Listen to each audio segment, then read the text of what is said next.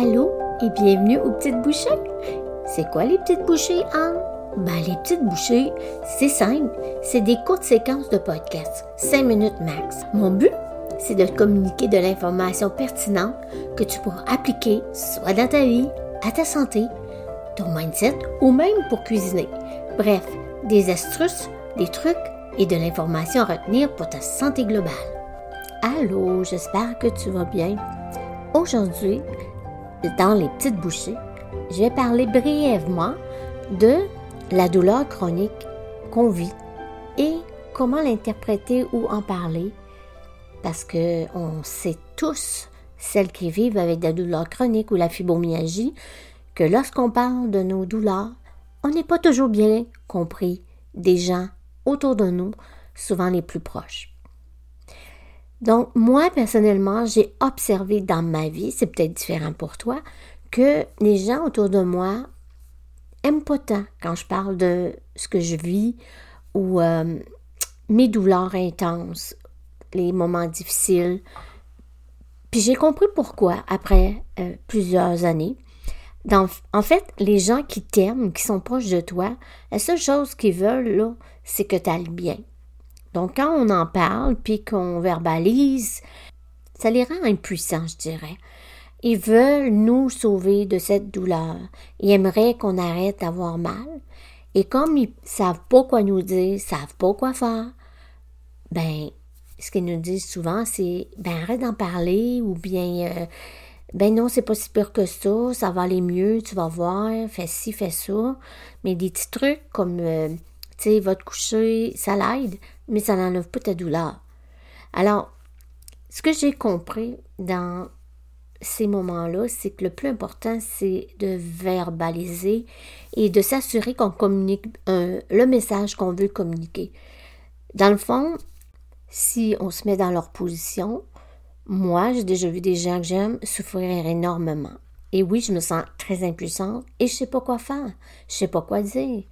Donc, souvent, je peux me ramasser à dire, ben, ça va passer, ou, tu sais, je peux exactement faire ce qu'on me fait. Lorsque je, je parle à quelqu'un de confiance qui est autour de moi, que j'aime, de comment je me sens physiquement, émotionnellement, euh, à un certain moment.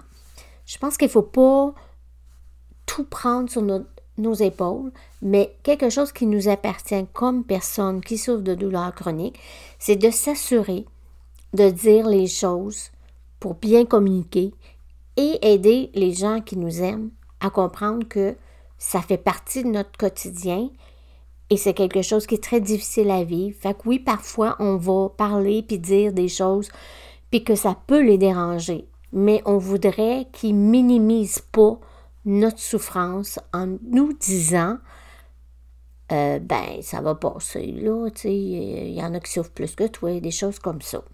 Alors, c'est pas grand-chose, hein, mais tu sais que de savoir que des gens te comprennent pas, c'est vraiment quelque chose qui peut faire que notre douleur va augmenter quand on parle avec, là.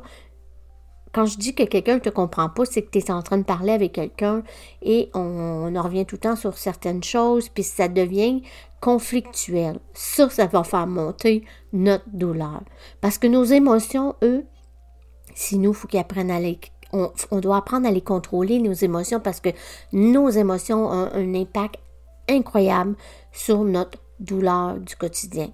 Alors, ce que je veux vous laisser avec, c'est que la communication, comment parler aux gens qui nous aiment, comment les aider à comprendre ce qu'on vit, que ça fait partie de notre vie, la douleur, et que non, c'est pas parce qu'on va se coucher ou qu'on prend une petite pilule magique que tout disparaît.